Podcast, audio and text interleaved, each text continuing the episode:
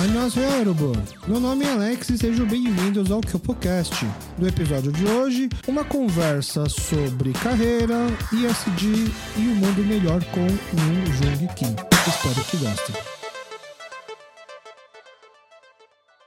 Muito obrigado, Yun, por topar participar aqui com a gente do KyopoCast. Oi, Alex. Eu que agradeço o convite, né? Boa oportunidade para revisitar Bom Retiro. É, eu sempre peço para quem vem aqui gravar com a gente fazer um trabalho que deveria ser meu, que é de se auto-apresentar, fazer o Chagis Rogué. Né? É a parte mais constrangedora do programa, falar de si mesmo, mas depois que passar isso, você vai ver que é, é super fácil, é super leve, passa rápido, tá bom? Então, tá bom. por favor, faça a sua auto-apresentação para os nossos ouvintes. Tá certo. Meu nome é Kim Yoon Jong, Yoon Jung Kim. Meus amigos me chamam de Yoon, a maioria das vezes, né? Por onde começar. A história é longa, mas de uma forma bastante curta, a gente foca muito no profissional. Então, formalmente, eu fui promotora de justiça por 16 anos. Depois, eu saí para ser executiva de uma empresa de saneamento, primeiro como compliance officer, depois acumulando diretoria jurídica da maior empresa de saneamento do Brasil. Agora estou numa fase de transição que eu estou trabalhando mais como uma conselheira, membro de comitê, consultora, escritora, mentora, palestrante. Numa fase de transição novamente, explorando a agenda ESG, que, para quem não sabe, é sobre preocupações socioambientais e de governança corporativa. Nossa, muito obrigado por falar agenda ESG, porque eu estava me treinando, tava treinando toda hora, assim, já sabendo com quem falaria, falaria em inglês. ESG, ESG, até fácil. Aí depois o problema é explicar o que quer dizer a sigla, né? é, estamos falando aqui com a Ion. É, eu fiz uma pesquisa. A minha pesquisa está super breve, exatamente sobre o que você falou, mas Fiquei, foi aquela pesquisa assim, nossa, será que eu escrevo tudo isso que tem aqui que eu achei que é muita coisa? Falei, ah, acho que eu vou deixar para a gente ir conversando ao longo do episódio. Então, pessoal já. Antes eu nunca faço isso durante a gravação, já falei, vai ser um episódio muito legal. Foi, eu sempre, depois que eu termino de gravar, eu falo. Nossa, foi um episódio super legal que falamos disso, disso, disso. Mas hoje eu já sei que vai ser legal. Olha a expectativa. Não, é, eu, tô, eu tô trucando assim do tipo, ó, gente, pode jogar a expectativa lá em cima que vai ser um episódio muito interessante. Eu vou ler aqui a apresentação breve sim, sim, e curta pra gente já poder conversar mais à vontade, tá? É, Yoon Jung Kim nasceu na Coreia e veio para o Brasil aos 11 anos de idade. Formou-se em Direito e foi promotora de Justiça do Estado de São Paulo por mais de 15 anos, até que conheceu a sigla ESG, ou ESG, que quer dizer Environment Society Governance. Hoje ela faz parte do Mundo ESG, uma plataforma de disseminação da cultura ESG, plataforma essa que ela ajudou a fundar. Você, você é uma cofundadora do Mundo ESG. É um, é um, é um site, é um perfil que, que ele é exatamente? Hoje a gente trabalha com cross-mídia, é de produzir o conteúdo e tentar disseminar em diferentes ambientes, seja LinkedIn, YouTube, é, próprio é, Instagram, Facebook ser acessível, né? Porque é uma agenda que ainda não quebrou a sua bolha. O que eu quero dizer, dizer é uma preocupação que deveria atingir a todos, mas ainda está muito restrito ao mundo corporativo e com enfoque no mercado financeiro. Mas já, sim, é uma bolha. O mercado financeiro e corporativo é uma bolha. Mas não é, tipo, a principal bolha. Se você já. Porque todo mundo pensa em como chegar, no, atingir esse público para transmitir uma questão, sei lá, um, de ideal, de igualdade racial, de gênero. Então as pessoas ficam, como é que eu paro de falar só com a minha bolha, onde eu sempre já converso, para chegar lá? Mas esse é um assunto que já está lá, na verdade. Se já está lá, assim, no mercado financeiro, no mundo corporativo, e de forma grande, eu acho, pesada, é porque já alcançou, assim, não? Já está popular. O que, que eu gosto de pensar? Sabe o dado? Dado de jogar uhum. tem um a seis. Tem seis lados. Não dá pra gente jogar com dado viciado. Só com o número seis, só com o número cinco ou com alguns números viciados. A sociedade precisa participar. Porque no momento que a gente fala do mundo corporativo e do mundo do mercado financeiro, a gente está falando de grandes empresas. Uhum. E as grandes empresas são formadas por colaboradores, por investidores, por uma cadeia de consumo, por uma cadeia de fornecedores. São pessoas. Né? Todas essas pessoas precisam participar da agenda para entender que o mundo caminha por um, uma preocupação socioambiental a ponto de a gente ter que estar alarmado, e nós, nós, nós não estamos, e a, vai enviesando no sentido de fica bonitinho falar de certas agendas, porque isso valoriza as suas ações, isso faz com que você consiga emitir bonds, debêntures, papéis no mercado financeiro e, e atrair investimentos a custos mais baixos. Uhum. Mas a custo do quê? Será que esse discurso que a empresa está usando como uma forma de statement é verdadeiro? Será que está praticando? Para saber que uma empresa está praticando o que ela declara, precisa de pessoas fiscalizando, sejam elas próprios colaboradores, Uhum. para ter uma coerência lógica do que se fala para a porta para dentro Tá. e da porta para fora. E ninguém melhor do que os colaboradores para saber se uma empresa pratica seus valores, sua Aham. missão, seu propósito. E os consumidores para saber se eu quero dar meu dinheiro para uma determinada empresa, se eu compartilho, compactuo com esses valores e como acionista ou como pequeno investidor que seja, se eu, onde eu quero alocar meu dinheiro, ou você como funcionário, é onde eu quero alocar meu capital intelectual, minha força de trabalho. Então, assim, é um ecossistema que só vai alcançar esse ideal que nós desejamos se todo mundo participar, se não for mais uma sopa de letrinhas em inglês e todo mundo entender, porque o, o que menos importa é o acrônimo, mas o valor injetado dentro da gente de que nós estamos lidando no- com é, diversos bens findáveis, né? Sociedade, Uhum. mundo, meio ambiente, e que nós precisamos entender que a gente não é dono disso. A gente precisa deixar para futuras gerações um mundo sustentável, socialmente e ambientalmente falando. Então, se numa cadeia, assim, por exemplo, a empresa já entendeu de que é, importante. Você acha que hoje meio que inverteu um pouco a ordem? É, empresas já entenderam de que é importante ela não só fabricar um produto, mas se posicionar e mostrar que ela fabrica aquele produto de forma ética, por exemplo, se preocupando com sociedade e ambiente. E agora falta, então, conscientizar as pessoas a darem valor para essas empresas? Exatamente. Porque, como não é um modelo de negócio escalável nesse primeiro momento, tem várias coisas, soluções novas que demandam mais investimento, mas que a longo prazo vai trazer uma perenidade e uma resiliência maior para as empresas que optarem por esse caminho. Mas o início, início da jornada é mais dura do que você comprar, por exemplo, tecido de um fornecedor chinês que sabe-se lá Deus como ele fabrica esse tecido, poluindo o meio ambiente.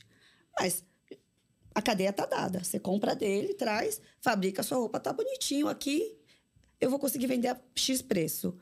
Para quebrar essa dinâmica já instalada e buscar de uma forma mais sustentável, alguém que use fios assim assado, uma tintura que afeta menos ou que não agride o meio ambiente, enfim, é uma inovação que para sair da inércia te demanda mais. Entendi. Só que a longo prazo é essa empresa que talvez vai, talvez não, porque já tem vários estudos que mostram que ela é mais resiliente.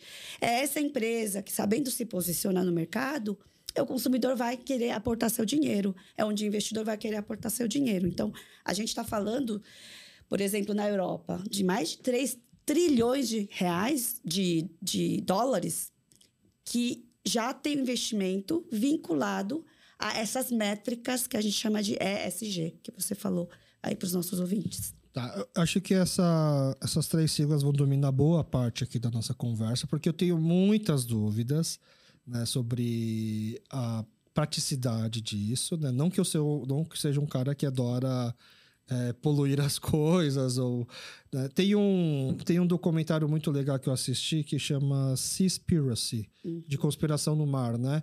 E ele mostra lá que, por exemplo, ah, a gente querer salvar o mar deixando de usar um canudo é igual a gente querer combater o desmatamento parando de usar palito de dente, que o grande mal para o oceano, mais do que o canudo que a gente consome, são, por exemplo, a indústria pesqueira que joga fora as redes. Então isso me fez abrir o olho de, do tipo, quanto é nossas ações do tipo, ah, vou usar um canudo de papel agora realmente faz diferença em relação ao que as grandes empresas deveriam estar se preocupando, né?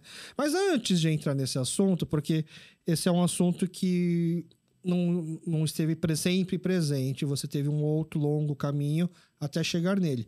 Ou dá para falar que não, dá para falar que esse assunto sempre esteve presente desde antes de você ser promotora, Você veio para o Brasil com 11 anos. É, tá Essa minha Exato. pesquisa estava certa. Tá certo. Tá. Crescer até os 10 anos na Coreia, né? É, você tem muitas memórias da infância lá. Você acha que lá já tinha alguma preocupação com isso ou, foi uma, ou é uma questão mais atual mesmo? Falar que aos 10 anos tinha preocupação socioambiental, eu estaria uhum, mentindo. Lógico, Não, uhum. zero. Eu acho que ao vir para o Brasil, uma preocupação social realmente foi desperto dentro de mim. Tá. Porque logo quando a gente chegou para o Brasil, meus pais tiveram uma oficina de colocar botão. Tá. Fazer casa e colocar uhum. botão. E era naquela época de época do Collor, inflação que chegava a mil por cento ao ano. E a gente fazia a terceirização de uma cadeia de produção. E eu lembro que a gente tinha que fazer uma camisa de cinco botões. É, e uma casa só não tinha um dinheiro que representasse, que seja um centavo. Então você vai lá, Faz cinco casas, bota. Assim, a gente ganhava 10 centavos, se muito. E era um processo demorado, porque uhum. você tem que separar as peças, dobra, abre, marca, faz as costuras. É um processo que tem é, periculosidade envolvida, como tem uma faca que abre a casa, uhum. a agulha que pode furar sua mão. Para ser remunerado com tão pouco dinheiro, e eu, no auge dos meus 11 anos, eu achava aquilo um absurdo, mesmo porque eu trabalhava chorando, tinha vezes que eu você, não queria. Você trabalhava junto em Sim, casa? Sim, eu era muito... Tinha muita destreza, muito rápida. Tá. Tinha vezes que eu adorava, porque toma, recebia elogios dos meus pais. E tinha vezes que eu queria sair na rua, andar de patins, brincar. Criança, você né? Tem irmãos? Tenho irmão. Todo mundo trabalhava Todo junto? Todo mundo trabalhava junto e, e os coreanos conhecem né, esse processo. Então, a gente tinha que dobrar a camisa no meio e marcar. E era meu irmão de um lado e do outro, brincando, às vezes brigando. Uhum. E aquilo já me despertou. Eu falei assim, cara, isso tá muito errado, assim, me fere. E óbvio que não com essas palavras, mas feria minha dignidade ficar lá em pé, trabalhando, meus pais, a gente se matando para ganhar o nada. Então, assim, esse lado social de achar uma certa exploração, até mesmo não remuneração adequada, já veio de lá, assim, dos, desde tá. os meus 11 anos de idade, eu via essa, essa disparidade e eu falava assim, não tá certo isso. E é, de uma forma errada, a gente acha que é um trabalho um pouco justo, porque você ganha por quanto você produz. Né? Então, quase qualquer é, acordo, contrato de trabalho, né, você não você não consegue cobrar exatamente assim, só vou te pagar tanto para você me entregar isso, não importa se você vai demorar 10 dias ou um dia, se você fizer em menos tempo, vantagem sua. Você consegue produzir mais e vai ganhar mais. Mas você hoje se paga pelo tempo que a pessoa trabalha, independentemente da eficiência ou não. Só que esse serviço terceirizado é um serviço que você paga exatamente por linha de produção. Então, você quer quer ganhar, tem que fazer 10, 15, 20, não importa se você está doente, não importa se hoje aconteceu alguma coisa, porque não é por hora trabalhada, né? É por peça que você faz. Isso é cruel. É, né? Exatamente. É cruel. É cruel. Não então, é assim, justo. Assim, o que a gente está vendo hoje, né? É Shein, que eu descobri ontem que na verdade é Shein de inglês, né? Tá. Shopee, o pessoal está comprando muito, está quebrando o varejo. Acho que os, os nossos patrícios estão sendo afetados também, mas assim, lojas Marisa, Renner, essas grandes marcas também, todo mundo está sendo afetado. Porque o consumidor não se tocou que não dá para você comprar uma blusa de 50 reais se a linha de produção respeitou minimamente e remunerou minimamente as pessoas que participaram disso. Mas a gente tem um contraponto que aqui no Brasil a gente não tem o dinheiro para comprar também, né? A gente, a gente é um país pobre, de uma certa forma. Tem saiu o Chris Rock, que ficou mais famoso ainda depois que tomou o tapa do Smith no Oscar, ele, ele soltou o, primeiro show dele, né, após o acontecimento. Uhum. E ele vai atacando um pouco essa o politicamente correto, né, digamos assim. E aí ele comenta, por exemplo, de uma marca de calça de yoga que custa não sei quantos reais, dólares, super cara, mas que essa marca não é racista. Né? Ele fala assim, que a, porque a marca vende essa questão de que é uma marca que trabalha igualdade de diversidade. racial, diversidade. E ele fala que ele prefere pagar muito menos uma calça racista, porque praticamente o preço da calça já é um certo racismo, porque é muito cara. Né? Então é para, digamos assim, branco se sentir mais feliz de que não está sendo racista, mas quando a própria grande massa da comunidade lá não consegue pagar uma calça mais bar daquele preço para poder fa ir falar do tipo, ah, estou ajudando a salvar o mundo. Tem essa, acho que tem mais essa tem um pouco dessa questão também. Tem, obviamente tem um corte por renda, né, de você não conseguir nem ter acesso a certos produtos. Mas a ideia é, não é abraçar a árvore, né? A ideia não é virar sindicalista. O que está querendo se dizer é o meio termo, não é capital por capital. Enquanto a gente viver o capitalismo, tem que remunerar. E eu estou aqui falando, gosto de coisas boas, gosto de luxo, gosto de conforto. Então, ninguém está aqui com o papo de abraçar árvore, o papo de sindicalista. Mas você explorar um outro ser, porque você precisa reduzir a margem de custo e para ser mais competente, a custo do quê? Porque essa pessoa vai comprar essa blusa de 50 reais que você vai levar, lavar duas vezes e vai jogar no lixo. E essa pessoa está preocupada para onde vai esse lixo? Alguém hoje se preocupa? Você vai no banheiro, você dá uma descarga, você pensa para onde vai seus dejetos? Ou a gente descarta nosso lixo? Faz assim, né? Joga ali, vai, no máximo desce no 1S, deixa lá no lixo. A gente se preocupa para onde vão os resíduos sólidos.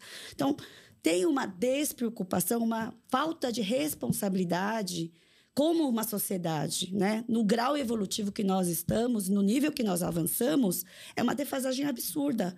Né? Estamos falando de inteligência artificial, de chat de PT, de mandar satélite para a Lua, já tem empresas privadas fazendo isso e, ao mesmo tempo, a gente não sabe nem cuidar do nosso próprio lixo. É, acho que pensando bem agora, você me ajudou a fazer uma reflexão que eu não furo, entre aspas, nessa piadinha do Chris Rock é que a gente tá falando de calça de yoga, né? A gente não tá nem falando de calça normal, já tá falando de um produto que supostamente é para ser já um produto que não é um bem básico. Acho que a gente acaba já consumindo muito, né? Então, como a gente acaba tendo que comprar muito, muito, muito, e essa conta não vai fechar, porque a gente tem esse desejo de consumo muito, a gente tem que acabar, a gente acaba optando por consumir coisas mais baratas para poder comprar mais vezes, talvez, né? Porque se igual quantos podem se dar hoje ficar comprando carro toda hora? Igual a gente compra, por exemplo, qualquer coisa numa Daiso da vida, numa loja de 1,99, né, por exemplo.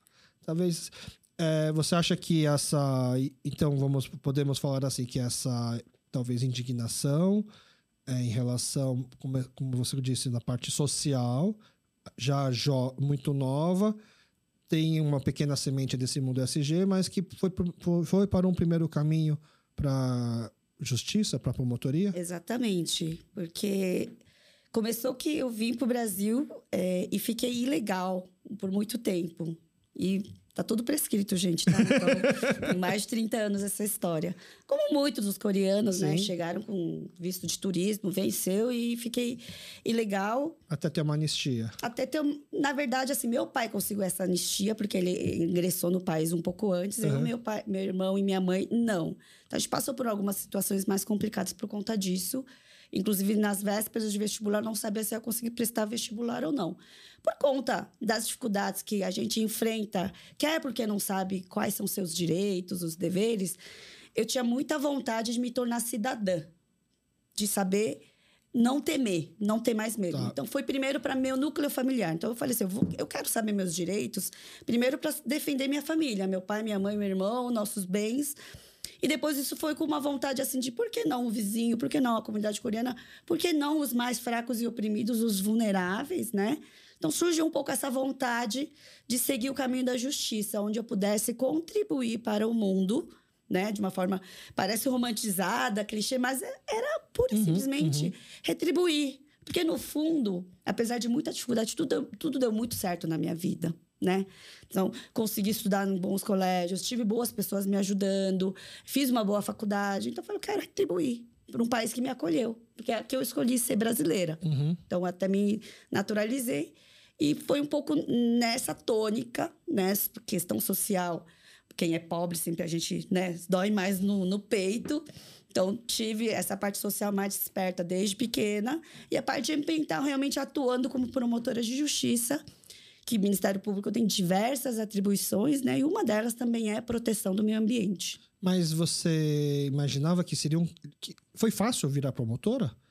Foi só estudar e virar? Era... Olha, fácil não é. Tanto que é muito cobiçado. É um concurso público, é um dos mais difíceis para passar, principalmente no estado de São Paulo, né? Mas a única dificuldade é, digo assim, única entre aspas, é estudar, ou por ser mulher, ou por ser filha de coreanos. Você tem mais dificuldade ou você está um pouco mais atrás nessa corrida? Olha, o que passa na cabeça dos examinadores, a gente não sabe. O que se tem feito nos concursos públicos em geral é que tem se tornado cada vez mais objetivo para exatamente fugir desses vieses e preconceitos. Uhum. Mas na época que eu prestei concurso público, eu posso te dar um número. É, foram mais ou menos 9 mil candidatos na primeira fase, passaram 600 para a segunda fase, uma grande peneira. Segunda fase, você faz uma prova, são várias as provas, mas todas escritas e não identificadas. Tá. Então, quem está corrigindo a prova não sabe se é mulher, homem, quem é. Mais justo. E passaram 300 pessoas. Eram 200 mulheres e 100 homens. Tá. E a última fase é a da prova oral, que é feito num auditório grande, com diversos uh, examinadores de diferentes matérias, e a fase final, fechado, que é uma entrevista. E passou exatamente o oposto da proporção. Então, dos 90 aprovados, 60 eram homens e 30 eram mulheres. Então, por aí você já vê que Tá. houve uma escolha. Mas isso daí é um choque de realidade só depois que sai o resultado? Ou quando tá lá já cada um fazendo a sua oratória, fazendo a sua prova oral, não, não- isso não, não chega a pa- parecer que vai ser um, um obstáculo? A área jurídica sempre foi muito tradicional, né? Tá. Então, se a gente for ver que até pouco tempo atrás não existia inflexão feminina para falar promotora, só tinha cargo promotor, juiz, não tinha juiz, advogado, isso está mudando. Isso até pouco né? tempo atrás? Até pouco tempo atrás. Então, enquanto eu era, era estagiária, advogada, promotora, não podia despachar com o juiz de calça, tinha que usar saia. E eu presenciei uma, uma advogada tirando a calça porque ela estava com o blazer mais comprido. Eu falei assim, ah. Então, teve muitas mulheres que antecederam a nossa geração que tiveram que se posicionar para mostrar que não é o gênero, a raça, a cor ou qualquer outro tipo de discrimen, né, que vai nos diferenciar enquanto profissionais. Então, assim, senti de alguma forma ah, o fato de ser coreana. Teve perguntas na entrevista. Ah, é? E hoje, essa fase da entrevista, até. Até assim, tem concurso que não permite mais, porque é ali que faz algumas seleções, talvez não tão objetivas Aham. e, e, e eivados de vício, vício, de uma subjetividade, de um, um enviesamento, de um preconceito de cada um dos, dos examinadores, né? E, e na hora fazia sentido essa pergunta, assim, quando. Olha, Ou para a época, eu tô falando coisa de 2003, né? Quando Aham. eu fui, me tornei promotora. Para a época, não era alarmante. Na época, pediram para fazer exame ginecológico. Hoje, é inquestionável, é inimaginável se pedir uma coisa dessa a ponto do- da autoridade tomar mandato de segurança, porque isso é considerado abusivo. Do- 2003 é 20 anos atrás. Mas aqui pra mim 2003 foi ontem, né? Já- também me dedurando essa idade. Mas o 2003 mundo foi- mudou muito. Então, mas eu acho que em 2003 eu já acharia meio absurdo fazer, fazer um pedido É. desses, não? Mas era aceito e a gente quer entrar, né? Vamos primeiro entrar. Vou questionar. Fui lá fazer Mas isso muda naturalmente ou precisou realmente ter um posicionamento mais firme? Isso foi um processo de construção, exatamente, principalmente das mulheres, né? É, que começaram a ingressar, tomar seus espaços e conquistar.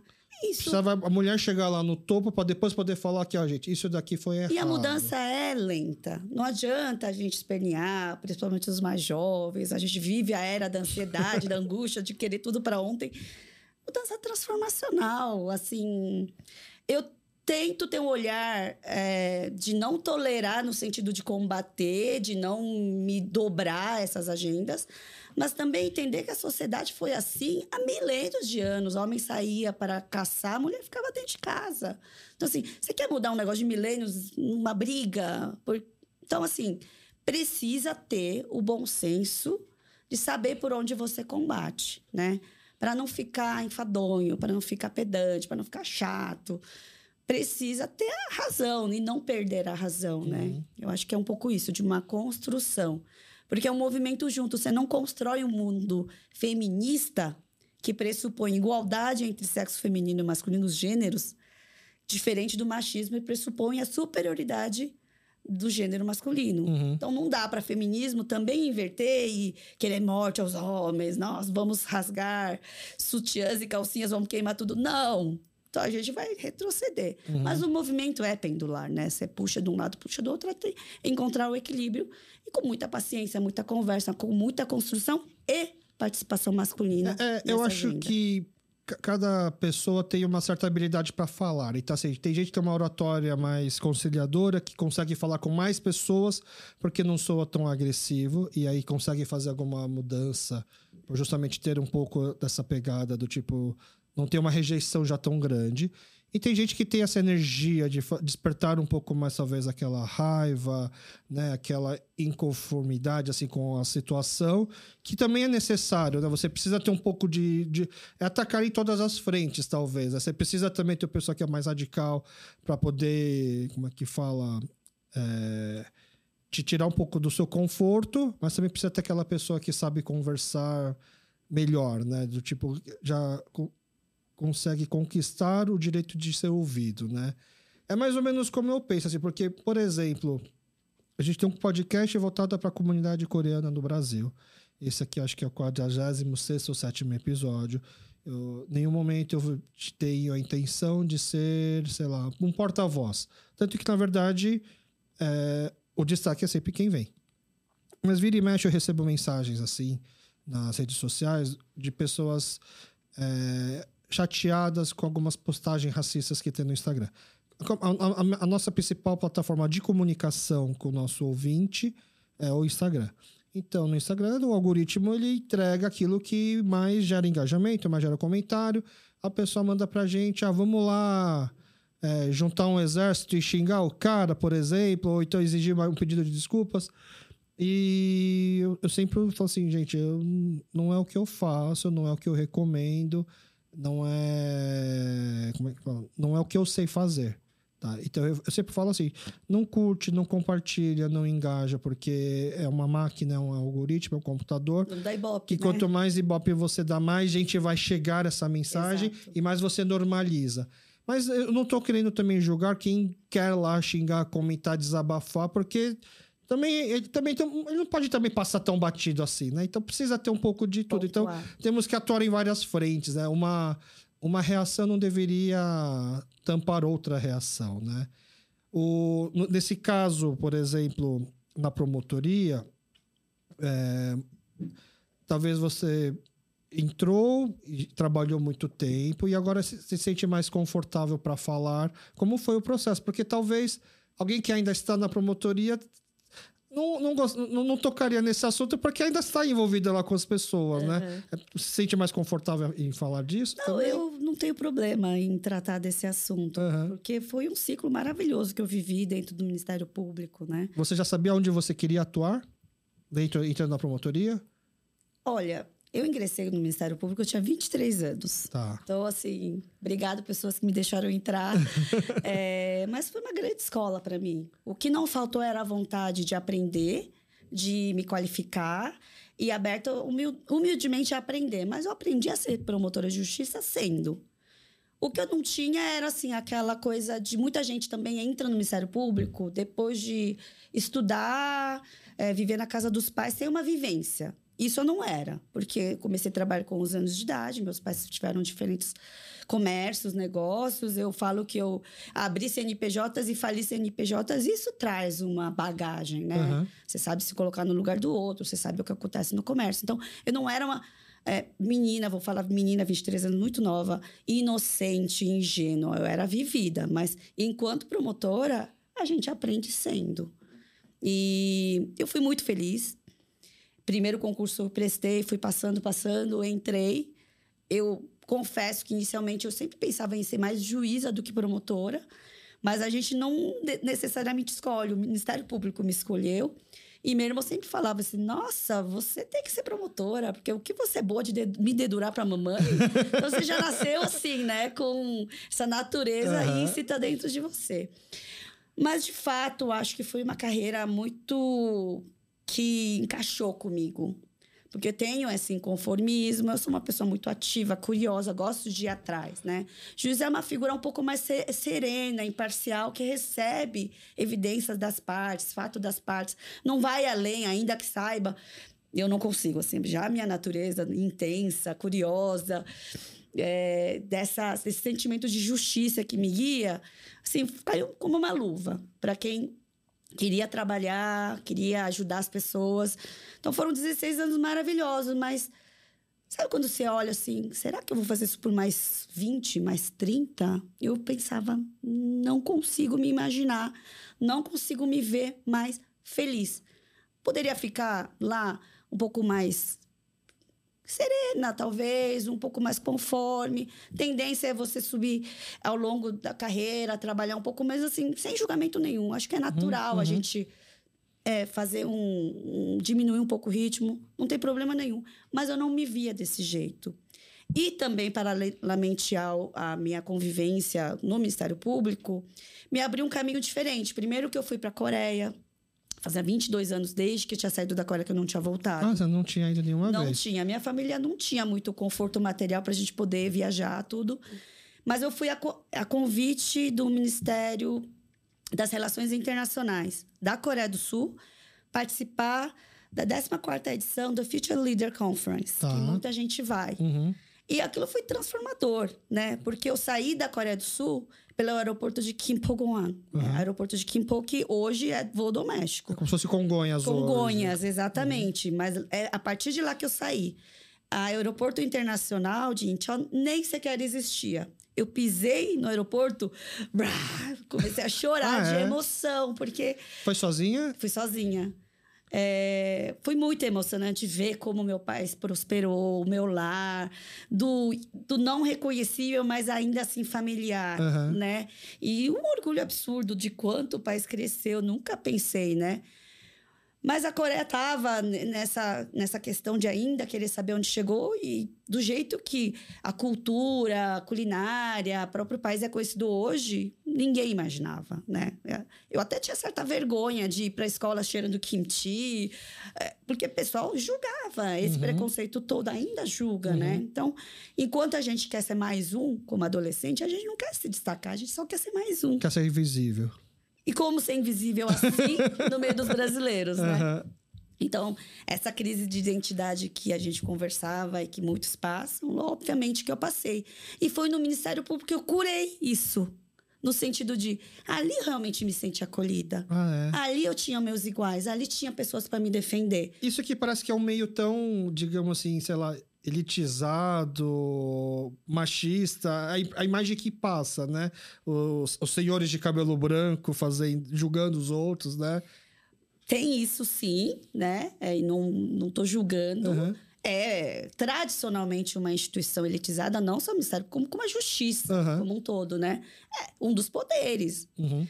Mas ao, no ponto que você passa do concurso público, parece que abre uma porta, de fato abre uma porta, e você passa a ser a família, eles uhum. querem te cuidar. Foi uma instituição assim que me acolheu demais, onde eu fiz meus melhores amigos que eu carrego para a vida. Assim, eu só tenho um irmão que mora nos Estados Unidos e minha mãe, mais ninguém no Brasil.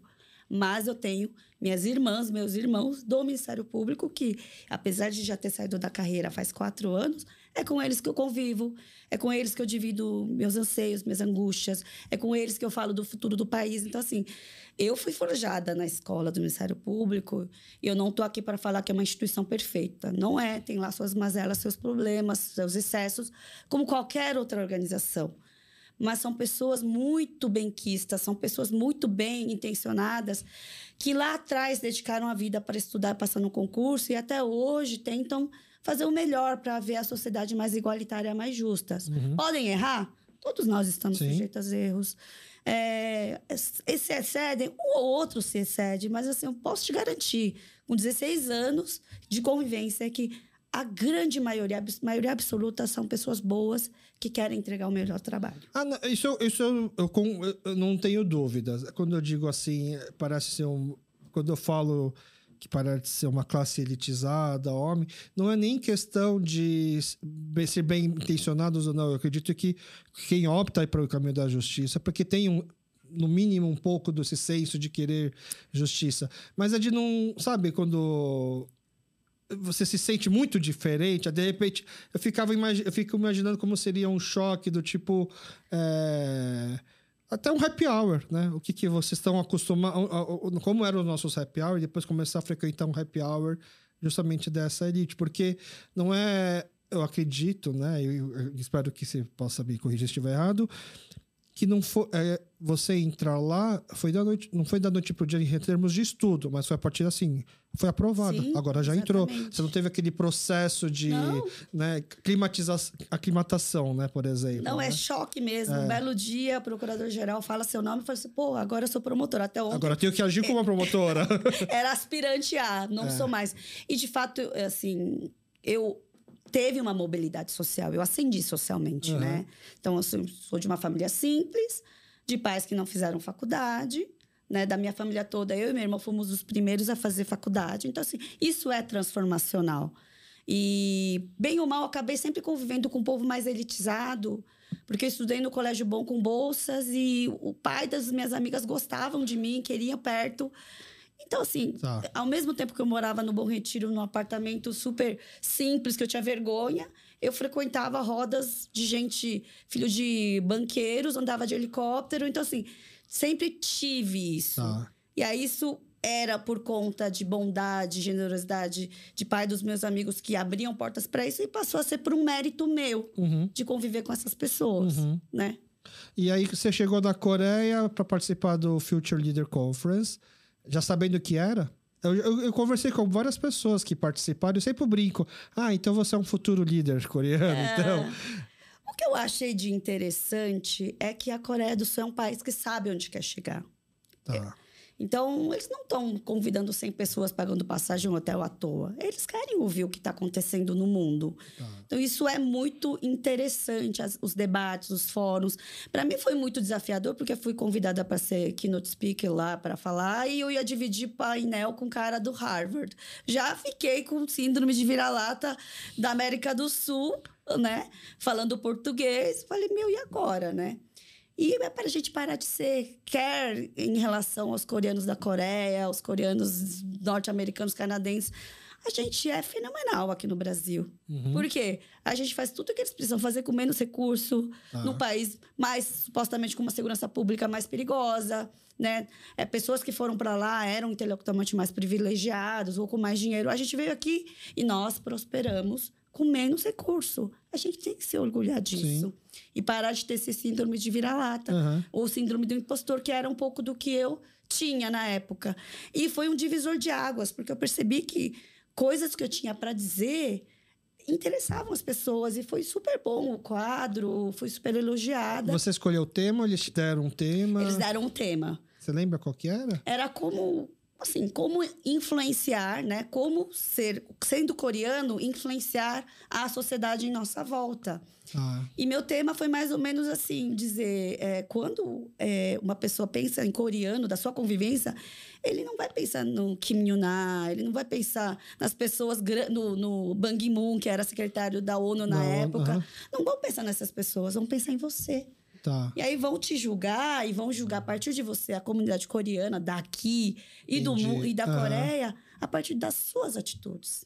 tá. Então, você ser um bom profissional, você ser uma pessoa disciplinada, pontual, gentil, empático, que contribui e transforma o mundo à sua volta, que seja de uma única pessoa. Isso te faz a diferença. Novembro do ano passado, a humanidade completou 8 bilhões de pessoas. E você está aqui, nós estamos aqui. Qual é o nosso diferencial? O que te faz diferente do resto? Se não é a forma que a gente toca e marca as pessoas que estão no nosso convívio. Então foi um pouco nesse sentido Legal. a minha fala. Aham, Mas o que assim. Os verdadeiros influencers, digamos assim, não são as celebridades, são as pessoas que você encontra no dia a dia. Então você acaba sendo muito mais impactante na sua roda social do que uma celebridade, mais ou menos, né? Exatamente. Muito legal. E aí.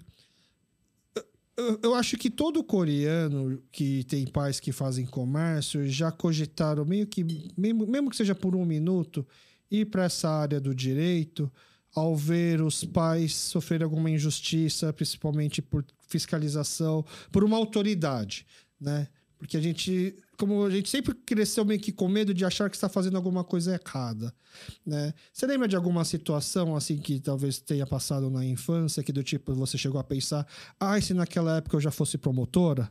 Ah, com certeza. Tanto que me levou para esse caminho, né? É, Brasil é um país é, de ambiente regulatório muito difícil. Tá. São diversas as leis que mudam constantemente, é, legislação Antiga. e principalmente a legislação tributária, né? O Brasil é uma federação atípica no sentido de não é igual aos Estados Unidos que cada estado é de um aham. jeito, porque a maioria das nossas leis são federais. Então, Código Penal é, é- é federal, Código Civil é federal, as grandes leis que regulam a nossa vida é federal. Só que, por exemplo, tributário não, tanto que tem tributo estadual, municipal, Municipal. então, eu lembro de alguns episódios de visita de, de auditores, de fiscais, de, de- dessa parte, realmente no sentido de achacar, de pedir suborno, né? Obviamente. E também questões policiais também. É, não foram poucas as situações. E a gente se coloca num, num momento de, de. É uma coisa que motivou ir para esse lado? Sim, com certeza. E hoje eu sabendo, né? Fui Aham. promotora criminal por muito tempo. Muitas dessas pessoas que vieram se identificar como autoridade sequer eram, né? Principalmente Polícia Civil, Aham. que a gente sabe que tem par de gente ali que, na verdade, são criminosos, travestidos de supostos investigadores, enfim, que vão lá achacar dinheiro, às vezes em nome da autoridade ou em nome próprio, enfim. Mas é uma pena a gente viver com medo, sem saber eh, se defender. Então, isso realmente foi um grande móvel da minha vida, em querer me tornar alguém que conseguisse defender a família. Porque eu fico, porque eu fico imaginando assim, muitas vezes a pessoa estava até só fazendo o trabalho dela. Né? E a gente sabe que a gente estava fazendo alguma coisa errada ou que poderia estar fazendo, então já cria aquele medo de tentar resolver da melhor.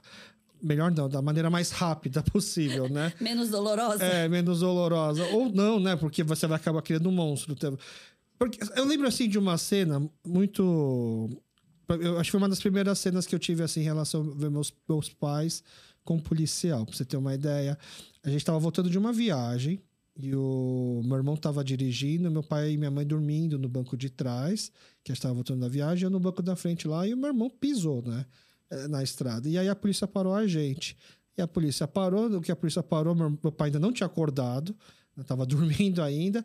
Aí o policial chegou na janela, pediu lá a habilitação, meu irmão passou a habilitação, ele pegou a habilitação e foi lá pro fundo é, fa- Autuar. a- atuar, fazer a multa. Aí meu pai acordou nessa hora e falou assim, o que tá acontecendo, né? Ah, tá tomando multa aí porque a gente tava correndo, né? Aí ele desceu do carro, e eu fiquei, aí eu virei, né? Fiquei olhando assim pra trás, acho que eu tinha uns 12 anos na época. E aí meu, meu, meu irmão tinha 19.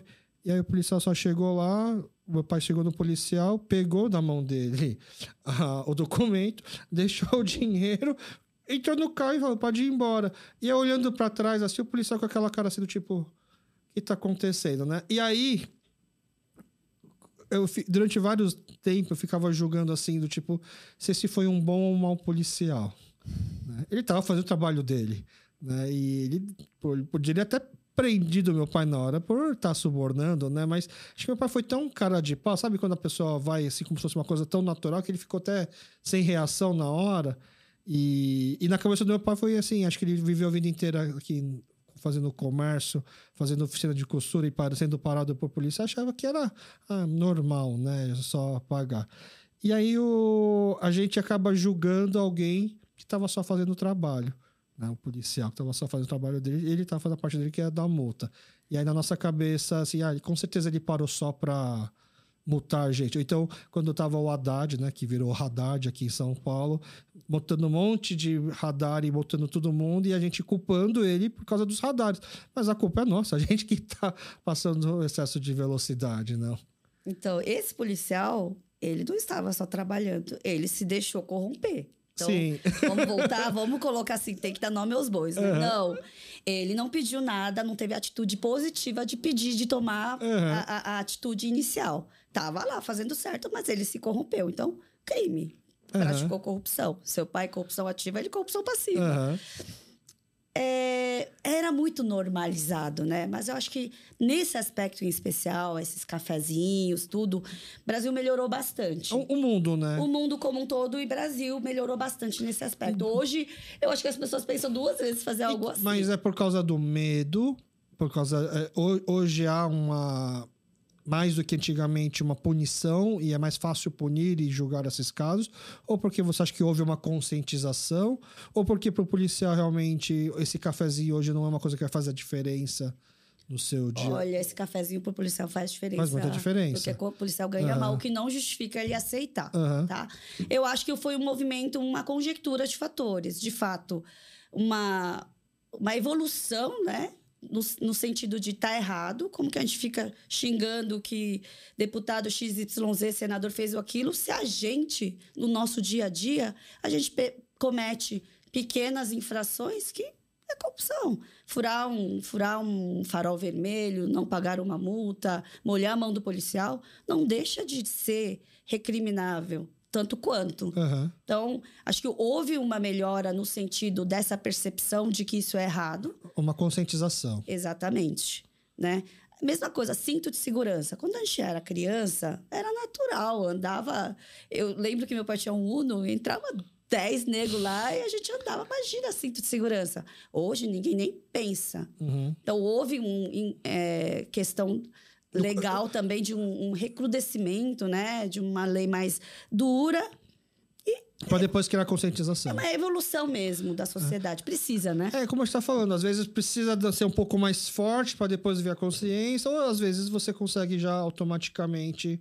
Porque hoje você nem vê direito campanhas de use o cinto de segurança, porque já é uma coisa tão natural. né? Se você pensar 20, 30 anos atrás, tinha várias é, propagandas do carro batendo, pessoas de dentro voando, porque era necessário fazer esse choque, né? Exatamente. Em algum momento a gente aprende, né? Pela força da repetição. Tá. Mas o ser humano é isso, é averso a, a mudanças, ao novo. Mas é necessário transformar, sob pena de a gente perecer. Dentro da promotoria, teve.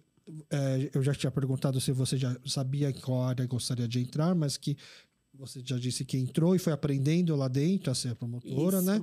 Mas você ficou mais tempo atuando em qual área dentro da A promotoria? área que, que eu terminei a minha, a minha jornada foi na área de crimes econômicos. Então, combate, combate à corrupção, lavagem de dinheiro, combate a cartel, recuperação de ativos. Aham. E foi aí que surge um pouco dessa abertura para o mundo corporativo. De, de tem uma técnica específica que é follow the money, né? Você vai pegando o trace, assim, o dinheiro. O rastro do dinheiro. O rastro do dinheiro para saber, fazendo o caminho de volta, para saber de onde vem, se esse dinheiro é de caixa 2, se esse dinheiro passou por alguma situação Tá. de lavagem. Então foi aí que eu abri o mundo corporativo, porque assim, minha experiência como gestora foi de gestora de loja de confecção, do Bom Retiro. Chegamos até eh, loja de rua em Pinheiros, restaurante em Liberdade, coisas pequenas, que te traz uma noção da vida, mas nada comparado a grandes empresas onde eu cheguei a atuar como diretora, que é outra é outro mundo, né? É, é como se fosse. Dá para fazer um paralelo tipo de site que contrata hacker para cuidar da sua segurança. Vamos pegar o especialista em fraudar ou descobrir onde tem a fraude para poder ver. é, quando uma empresa, por exemplo, então resolve contratar uma ex-promotora, é porque ela desconfia que a empresa possa estar tendo alguns desvios, então essa pessoa vai saber melhor o que onde encontrar isso, ou é mais uma questão de realmente uma orientação do tipo, ó, é, isso aqui não pode porque isso aqui é errado. Na verdade, quando a gente fala de compliance, a gente está falando de gestão de riscos. Tá. Então, qualquer empresa está diante de situações diversas de riscos, desde integridade ética até riscos financeiros, de fraude, pode ser interna, né? Tem fuga de capital, pode acontecer de diversas formas.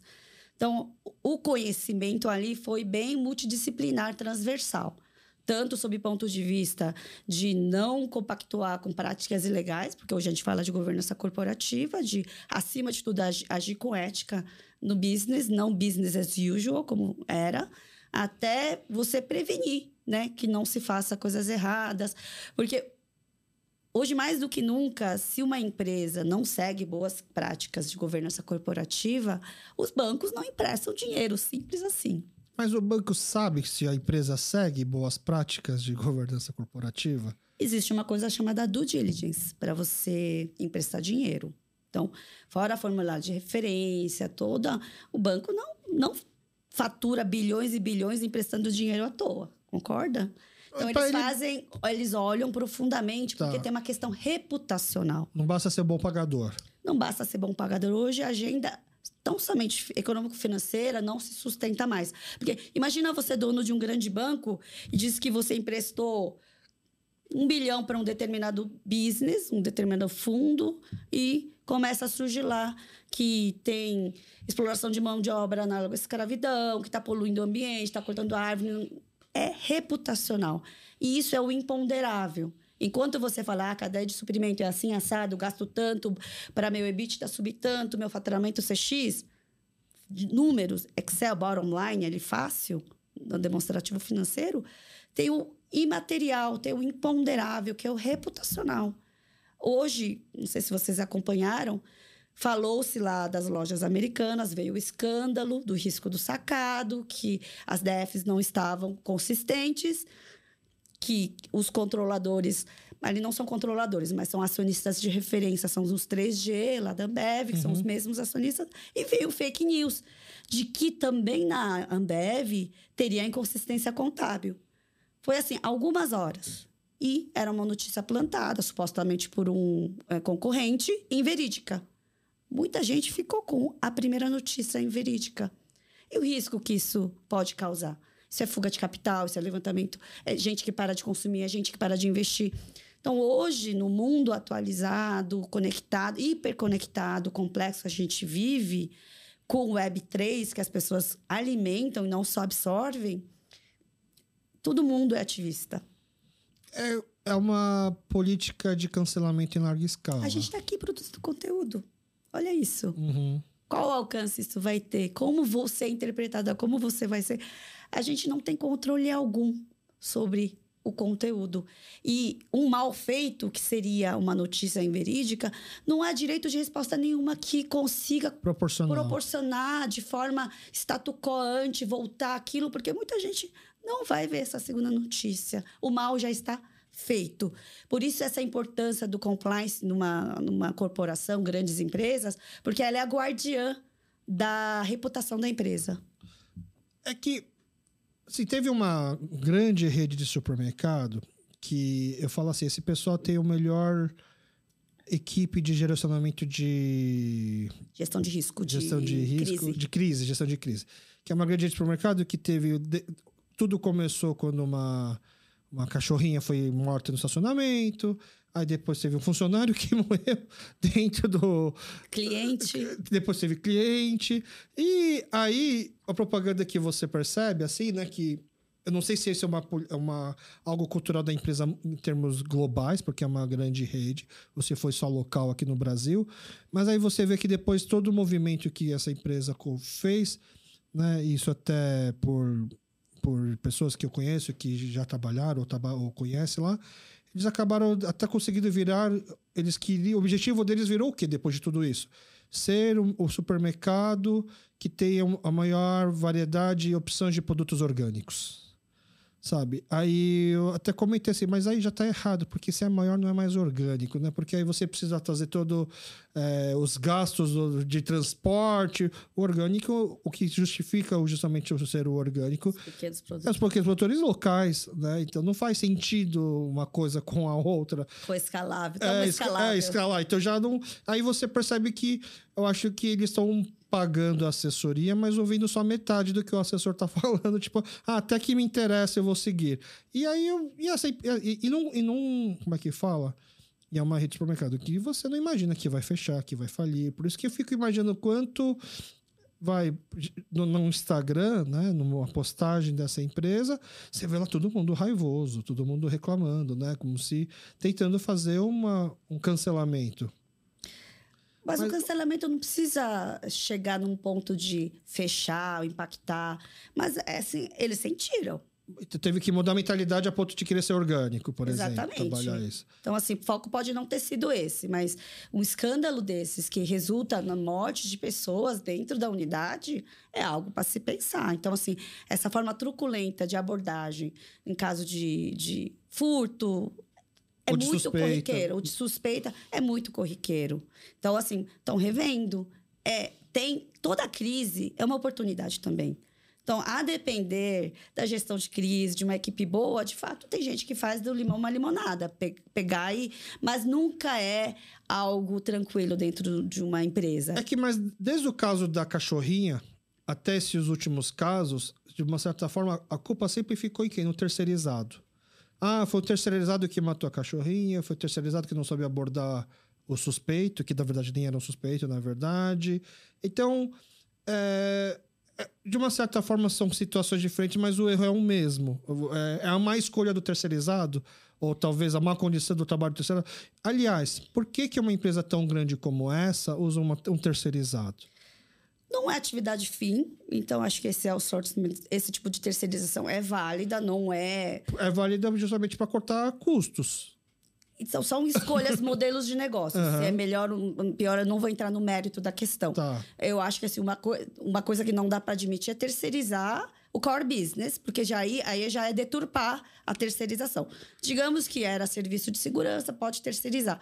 Só que fato de terceirizar não te isenta da responsabilidade de toda a cadeia. Exato. Então, assim, não me venha com esse papo, ah, era terceirizado. Assim, para mim, é uma das piores respostas, que foi um pouco o caminho do que as viniculturas lá, as cooperativas do Rio Grande do Sul foram e não foram felizes, não foram bem aceitas. Hoje em dia, como se você fosse um grande onipresença, se você é dono do seu negócio, você tem que saber do começo ao fim, terceirizado não, o que está acontecendo dentro do seu business. O que aconteceu com as vinícolas não foi muito bem aceito, mas se você for pegar, é muito desproporcional a reação pública. Não sei se é porque as pessoas. Eu acredito que as pessoas usam mais roupa do que bebem vinho. Mas é muito desproporcional se você for comparar quando tinha as forças-tarefas e, e, muito é, trabalho em cima das questões das confecções e a mão de obra terceirizada das oficinas de costura. Né? Porque hoje, né, quando teve esse escândalo das vinícolas, começou a se questionar, mas o que é trabalho escravo?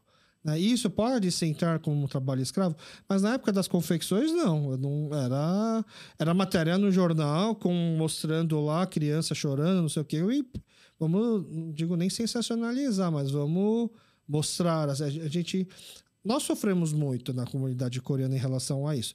Não estou falando que nós éramos 100% inocentes, né? Mas nunca se teve naquela época a discussão de que, é, eu acho, pelo menos, né, na, na, na, vindo do ponto de vista de uma confecção.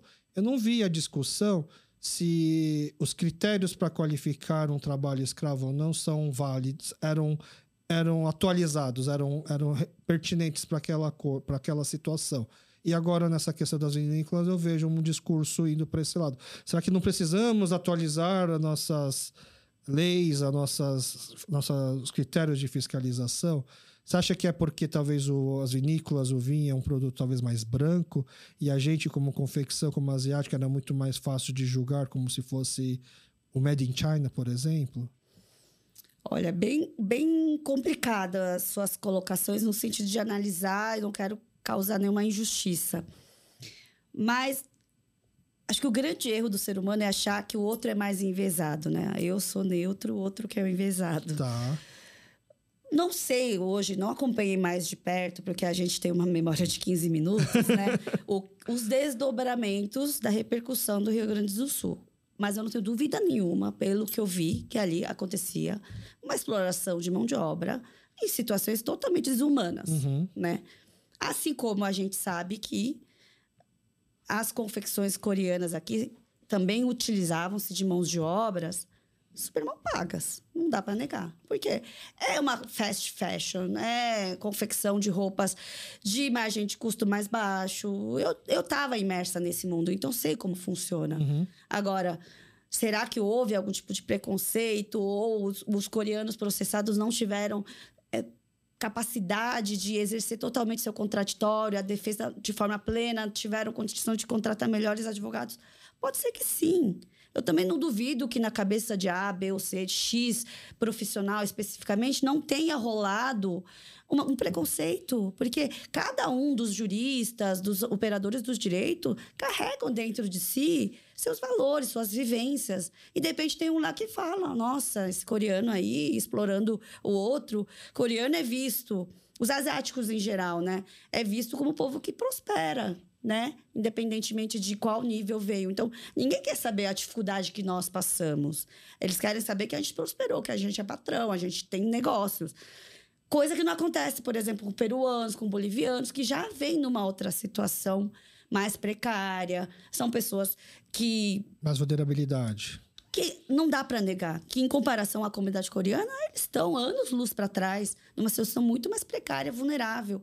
Até pela, pelo que eu convivi, das oficinas que eu vi, algumas pessoas que eu vi, aí eu, por favor, não me entendam mal, tá? Não estou julgando o povo, não estou sendo preconceituosa. Mas eu presenciei muita gente sem asepsia. Eles não se lavavam, não se limpavam. A oficina era porca, era suja. Não sei se é da cultura ou pelo fato realmente de não ter tempo.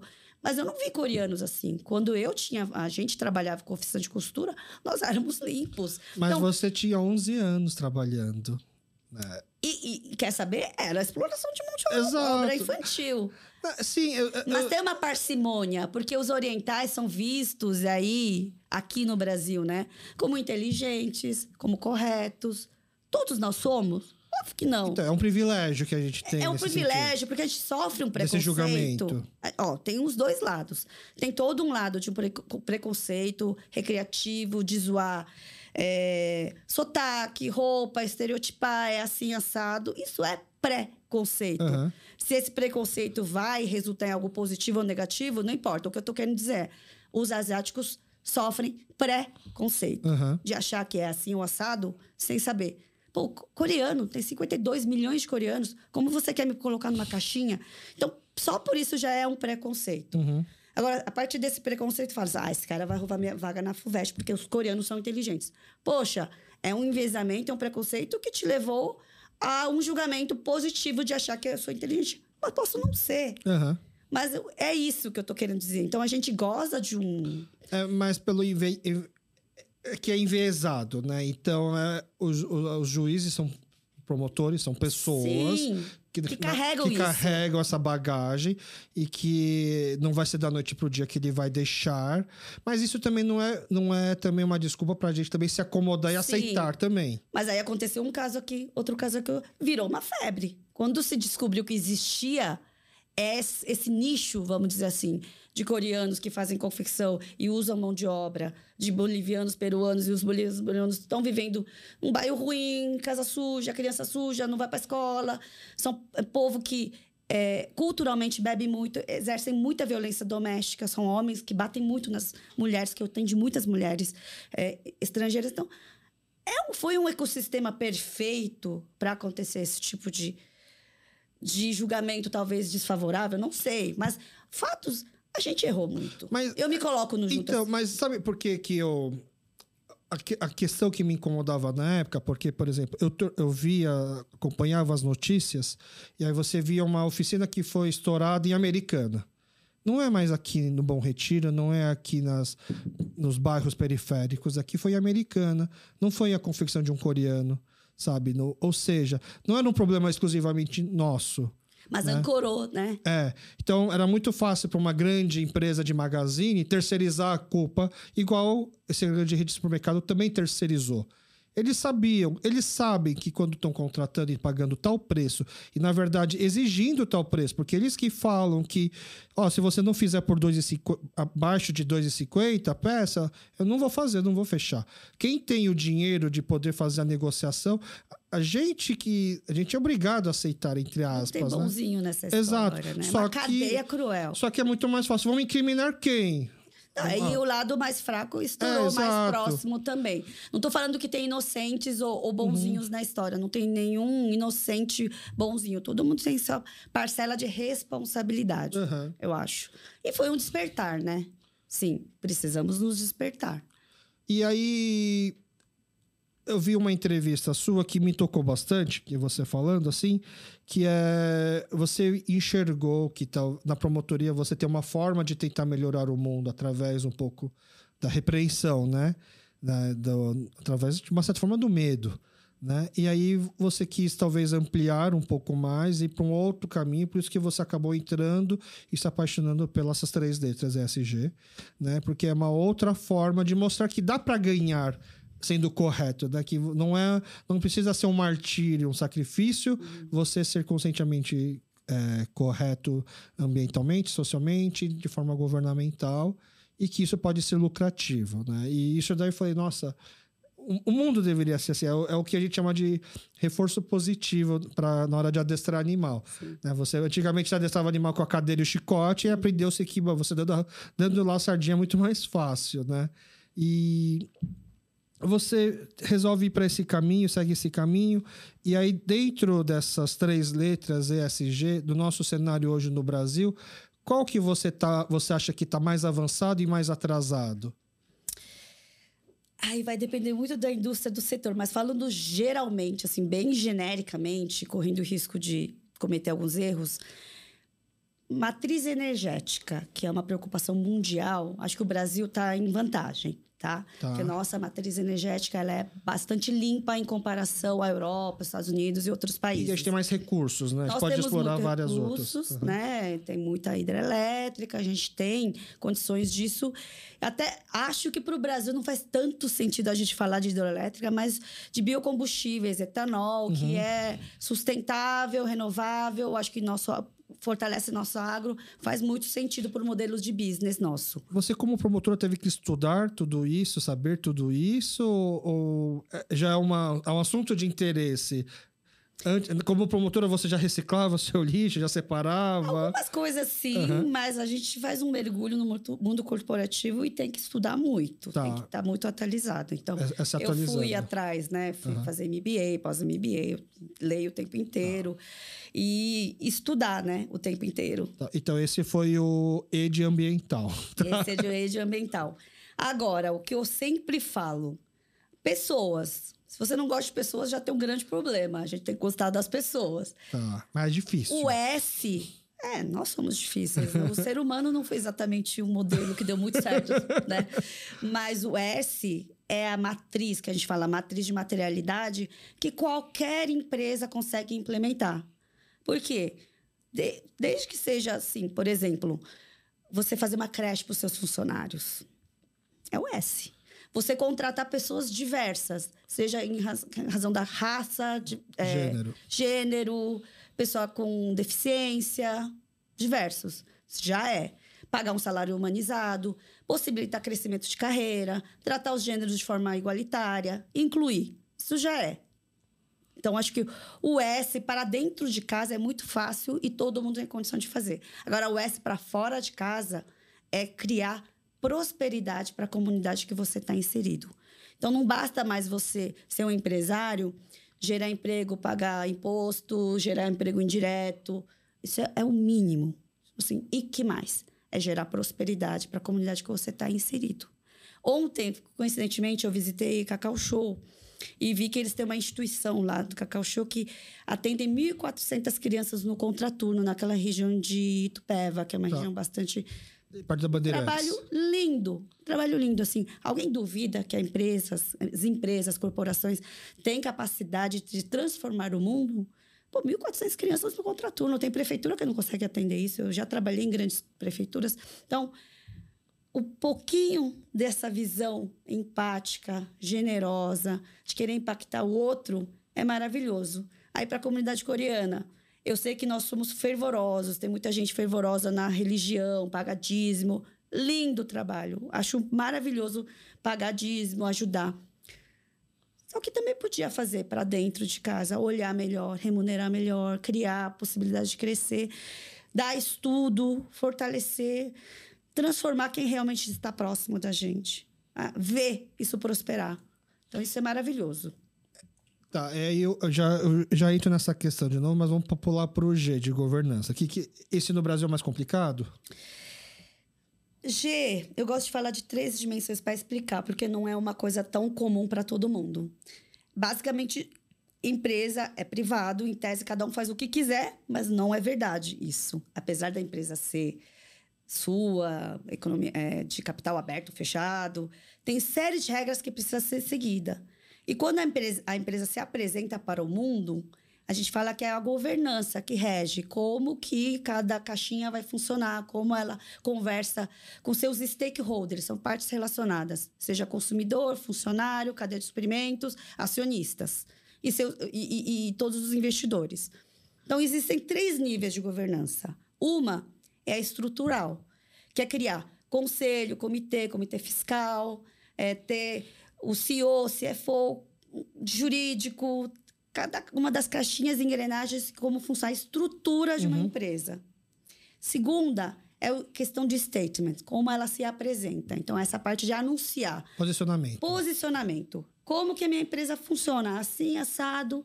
E tem umas regras várias quando é o mercado, é, quando a empresa tem capital aberto, listado na bolsa, porque você está pegando o dinheiro do público, né? Então, tem regras para ser seguidas.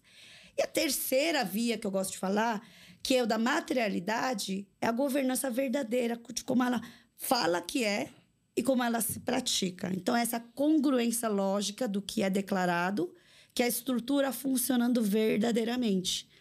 Então, baseado na transparência, ética, né? É baseado na prestação de contas. Basicamente isso. Então, o, na verdade, a ordem dessa sigla, o G deveria vir primeiro, né? Muita gente fala, né? Muita gente fala que deveria primeiro vir outro E na frente.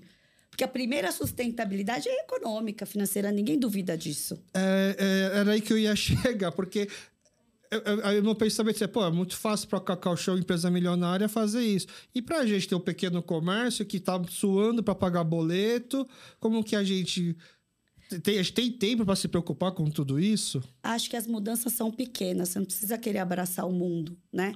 Então, para empresas de pequeno e médio porte, que também em algum momento vai ter que se encaixar, porque o que os grandes investidores, bancos estão exigindo até é a cadeia inteira ter essa coerência de SG. Não adianta eu falar assim, eu sou carbono zero, né? Estou com emissão em dia, só que eu não olho para a cadeia. Então, são três escopos né, que tem que ser olhado. Própria, o que faz com a eletricidade, toda a cadeia como uhum. terceiro escopo. Isso em algum momento vai vir. Isso está mais forte na pecuária, na, na, no agro, porque a Europa não compra mais se você não tem uma cadeia sustentável. Tá. Mas a gente está falando da sustentabilidade, a primeira de tudo que é subentendido é econômica financeira. Porque nada disso se faz se a empresa não se paga. Tá. Por exemplo, a Europa não paga, não compra mais uma carne que ela acha que não está sendo criada de forma sustentável. De florestas ela, invadidas. Mas ela está disposta a pagar o preço que se. Está pagando. Ela está pagando tá o preço. Pagando. Hoje isso daí já dá para falar que não é uma desculpa esse viés só econômico. Daqui a pouco não vende mais se você não tiver essa cadeia bem comprovada de que você está sendo sustentável, né? No, no, existe uma, uma regra, uma regra não, um senso comum em relação, dentro desse SG, em relação a uma licença paternidade? Eu estou fugindo totalmente do assunto, mas quando você, a gente começa a falar assim, de pequenas mudanças e tal, e principalmente na parte social, eu tenho uma tese que às vezes eu tenho vergonha de falar porque alguns amigos meus ficam um pouco bravos. Mas de que talvez eu acho que o mundo ficaria melhor se existisse uma licença paternidade igual à maternidade. Porque se o pai tem o mesmo tempo de direito de ficar em casa que a mulher, as pessoas já deixam de julgar na hora de contratar. Não vou contratar ela porque é mulher, porque quando vai ficar grávida, vai ficar um tempo sem vir. O mesmo acontece com o homem. O homem é até pior, porque ele pode ter mais de um filho aí com outras mulheres ao mesmo tempo. A mulher só vai ter um filho de cada vez. Né? E você fazendo um homem ficar em casa nessa, nesses primeiros meses né, do filho, dividindo essa tarefa, eu, eu tenho um lado meio idealista que eu acho que não tem como o pai não se apegar tanto ao filho ou à filha, né, a ponto de se dedicar mais, de entender mais as dificuldades da mãe na hora de criar. Né? E eu acho que no Brasil, hoje, é, ainda por lei, são só cinco dias, se eu não me engano. E algumas empresas estão começando a ceder um pouco mais, um mês, dois meses. Mas ainda não se é alguma coisa. Não, parecida. mas está é, aumentando, né? Tá. É, assim, direito à parentalidade, né? Hoje em dia Tá mais do que comprovado. Com maior razão, o pai precisa estar em contato com o neonatal, né? Uhum. Recém-nascido. Porque a mãe já tem uma coisa os umbilical, vínculos, os é. vínculos, né? O homem, e o pai precisa o, criar o esse pai vínculo. Precisa, nasce um pai ali, né? Uhum. E uma mãe ali que precisa da ajuda do pai. Então, eu acho que é uma tendência, já tem vários lugares, né? É, acho que no serviço público já tem 20 dias de licença. É muito pouco ainda. Ainda é, é pouco, mas já é um progresso. Então tá. é isso que eu tô falando. Mas você acha que as pessoas, assim, o, que eu, falei alguma coisa nova para você agora em relação os benefícios que traria uma não, licença maternidade? Não, acho. Já, já, se, já, já se é discutem. Uma tendência, já é uma tendência. Já se discutem Sim. isso. Tá, então... Porque eu acho que é uma pequena mudança, né? Que nem você falou aqui na empresa. É, interna, porque hoje você pode dar essa licença paternidade, aqui não é exigida. Né? O, o, o, o, direito que a pessoa tem são, acho que são cinco dias. Repartições públicas, acho que está indo para um mês. Né? E tem empresas que dão dois, três meses também para o homem, né? Mas eu fico imaginando meus amigos que têm confecções, que têm empreendimentos. Não, pelo amor de Deus, agora, se os homens também começam a ter licença, como é que eu vou como é que vai como é que a coisa vai andar aqui né? Porque é o custo a gente não Sim. tem a gente não tem esse dinheiro para poder bancar isso também. Um dos maiores motivos de não contratação da mulher é exatamente na idade é. fértil né? E aí você acaba dando uma desigualdade muito grande em relação a homem e mulher no mercado de trabalho por conta dessa questão. Veja o ponto que a gente está falando. De tudo que a gente está tocando a gente está falando do humano. A gente está cada vez mais querendo ser humano então, assim, um pai antigamente via o filho nascer e saía para trabalhar. Você que experimentou a paternidade, você sabe quanto isso machuca no sentido de querer estar junto. Uhum. Então, a gente está num progresso, num, num caminho evolutivo de nos tornarmos mais humanos. Vai acontecer com todas as classes. Infelizmente não é assim, né? Ninguém é inocente a ponto de achar, mas acho que isso tem que reverberar a partir do momento do que está preparado para conseguir ir descendo, cascateando na sociedade. E é de uma certa, de, num, num olhar otimista, é bom de que tem empresas já fazendo isso sem a necessidade do Estado exigir isso, né? Sim. De uma certa forma, então. Então, e é uma, é uma, é uma transformação mais orgânica, talvez, né? Talvez na hora que o Estado falar que precisa, a grande maioria já está fazendo, as pessoas já podem estar podendo escolher onde vai trabalhar de acordo com os benefícios que vai receber. Quase tudo da agenda ISG, ESG, é voluntário. Então, as empresas adotam porque vê valor. Tá. Porque isso é valorizado Entendi. a longo prazo. Então, assim, não tem nada muito assim vindo falar isso é obrigatório no porrete, tem que fazer. São movimentos voluntários de empresas que já atingiram maturidade e que sabem que adotando essas métricas, esse modelo de negócio agrega valor a longo prazo, traz prosperidade. Você quer, você quer nada melhor do que é, consumidores com dinheiro bem, é, bem instruídos? Então, esse é um ciclo virtuoso que se pretende fazer. É fácil? É prontidão? Não. É um longo caminho a trilhar, como eu te disse. É, minha vontade é de quebrar essa bolha. Essa bolha precisa ser quebrada. Vamos falar Estamos disso. muito então. longe ainda. Então, quando uma empresa procura você para ter essas consultoria, mentoria, para saber por onde vai, é... é porque ela já está disposta a ouvir e mudar. Né? E aí já é um caminho mais fácil, né? Tem como fazer um approach, um, chegar numa empresa que você enxerga que, nossa, eles estão muito longe disso, eles estão precisando enxergar um pouco, e você tomar iniciativa para chegar e falar com eles? Isso é possível? Hoje tem vários movimentos, né? Desde o Pacto Global, que é o braço da União é, da, da ONU, até movimentos de empresas que se juntam para exatamente despertar essa consciência que tem que ser de cima para baixo, né? De topo para baixo. Então, conselheiros, é, comitê, conselho consultivo, o C-Level, né? Que é CEO, CFO, ah, ah, da sei. vida. É, eles passam por, um, por essa transformação. E grandes é, auditorias, os Big Four, McKinsey, cons, grandes consultoras têm feito estudos que mostram que 80% dos CEOs já estão cientes de que é uma agenda tá. que veio para ficar. Quando o maior CEO, né, do maior fundo, que é BlackRock, que é o, o Larry Flink, vem e fala dessa agenda consistentemente, é porque assim a força do capital também está enxergando Que ou é isso ou o mundo vai acabar. Assim, essas mudanças climáticas que estão acontecendo, né? Essas alterações extremas de chuva, a gente enfrentou chuva no, na, na, no litoral norte com mortes, uhum. né? É, é o mundo clamando, assim. Ou a gente muda ou não vai ter. Tem um chamado do ponto do não retorno, point of non return. Está muito próximo. É, é um assunto que já não é mais uma moda, uma tendência, já é... Quem não está sabendo ou nunca ouviu falar já está muito atrás, muito desatualizado, na verdade, então. É, mas eu sinto que as pessoas estão ouvindo e não estão entendendo. Ainda? É, porque era para se alarmar e eu não vejo as pessoas alarmadas. Tá, então a gente precisa botar mais medo nas pessoas. É, mas é realidade mesmo, não é nem questão de medo. É... O, me é, o medo é o noticiário, né? E é só você fazer, ligar a chave de que, meu, isso tudo isso está acontecendo por um motivo. Está cada vez mais próximo. E o muito do injusto é, é historicamente, as pessoas que menos contribuíram para a emissão de gases de efeito estufa, que as populações mais carentes, né, por óbvio, consomem menos, produzem menos lixo, não viajam de avião, não viajam de carro, são as mais afetadas, que é tal da injustiça climática. Uhum. Então, a quem paga a conta no a final. gente, né, no nosso lar, protegido, quatro paredes, né, aqui realmente é difícil de sentir. Mas os países estão submergindo, os povos ribeirinhos estão sofrendo, estão perdendo seus pertences e está muito próximo, assim. Ou a gente faz alguma coisa, ou a gente vai perder o planeta Terra. E uma coisa que eu gosto muito de falar: quando a gente está com febre, um grau, um grau e meio, meu, a gente fica transtornado, não consegue trabalhar. Planeta, um grau e meio é a mesma coisa, planeta está transtornado, tá? Aumentando demasiadamente a temperatura do planeta. O, a gente tem aqui o nosso clube de membros, tá? Então a gente tem as pessoas que pagam por mês 20 reais para poder ter acesso aos nossos bastidores, saber antecipadamente quem vem e também poder mandar pergunta. E aí a gente botou lá, né, com quem a gente iria conversar hoje, a gente recebeu algumas perguntas.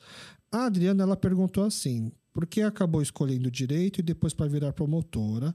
A gente acabou já conversando um Sim. pouco sobre isso, mas ela mandou a observação dela assim, é, porque a dúvida dela em relação a essa pergunta é mais por causa assim da, do cenário. Então ela até mandou um parabéns pela coragem, né, de estar num meio que ela imagina ser muito machista, difícil e tal, e se destacar e seguir.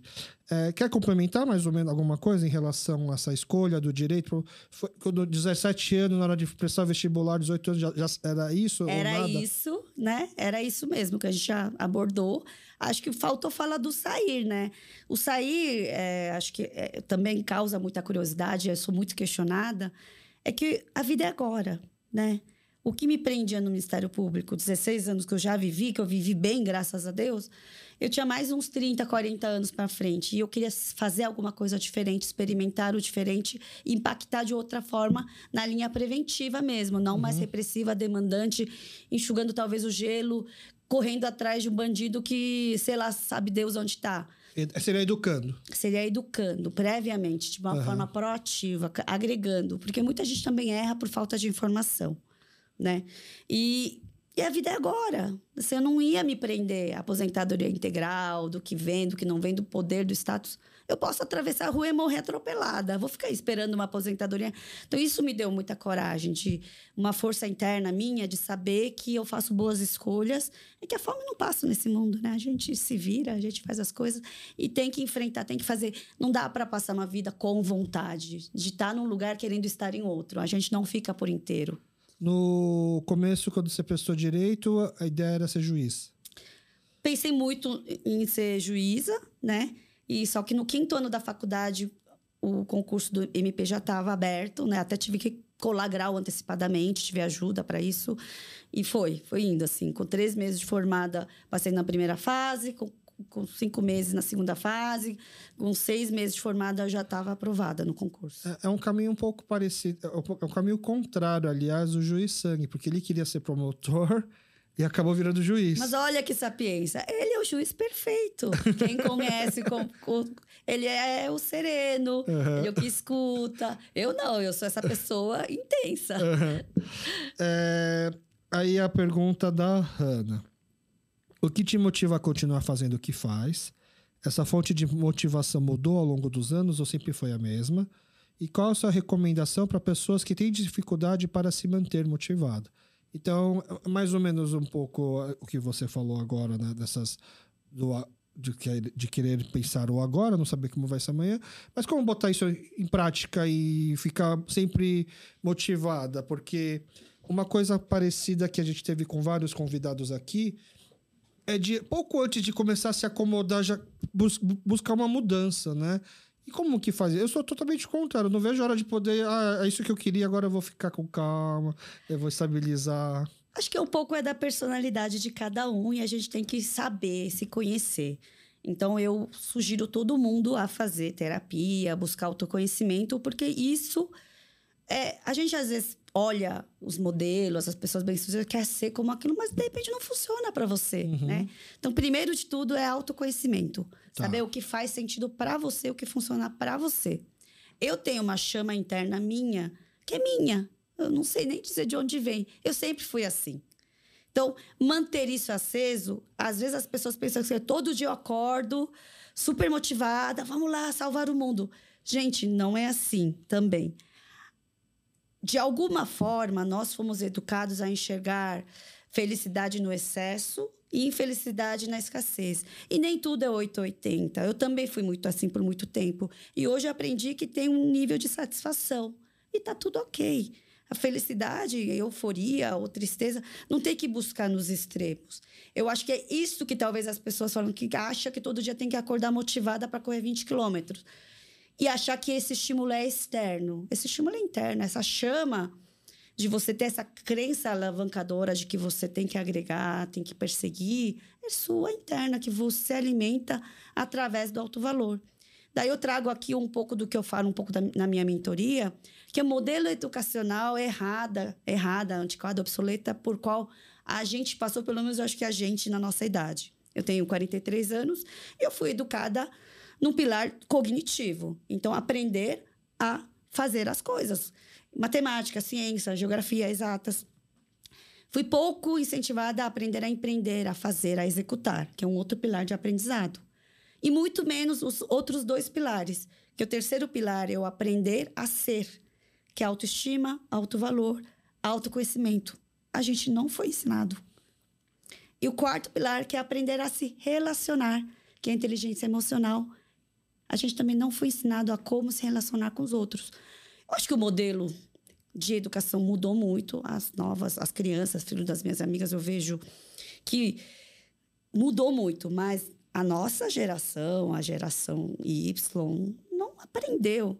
Então, precisa tempo inteiro alguém tá falando assim, você é bom, você é aquilo, frases motivacionais do Instagram.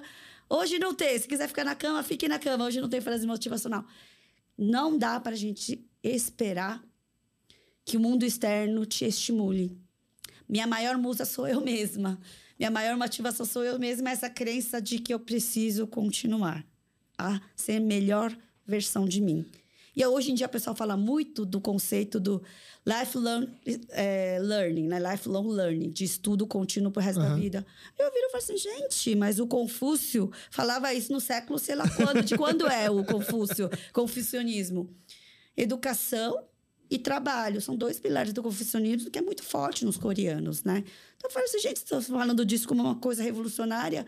Eu tenho isso dentro de mim que a gente tem que estudar a vida inteira, desde que eu nasci.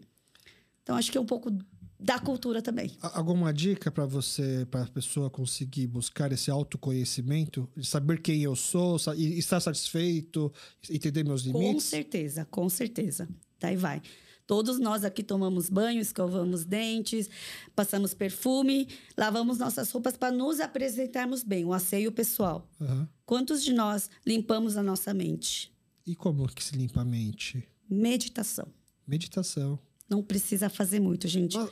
Comece com um minuto, depois com dois, três, quatro, cinco minutos por dia, basta. Mas você parece tão energética assim, você consegue Exatamente parar e meditar? Exatamente por isso. Exatamente por isso. A ah, gente é? precisa ouvir. Meditação, uma outra coisa que eu faço, para mim funciona muito. Yoga, que é uma forma de meditação, ou qualquer outro tipo de meditação que você consiga se conectar com o divino, com o espiritual, com a religião que seja. A gente precisa entender que o espírito precede o corpo. A gente não é um ser só aqui, agora. A gente está tendo trocas, uhum. tem aura, tem um monte de coisa envolvida. Então, prestar atenção nisso. É, é parar, então, e pensar, respirar, parar, respirar. E ouvir, e mentalizar coisas boas. A Hannah mandou mais uma pergunta, mas acho que a gente já falou bastante sobre isso também, mas ser mulher na área em que atua impacta ou já impactou a sua carreira de alguma maneira?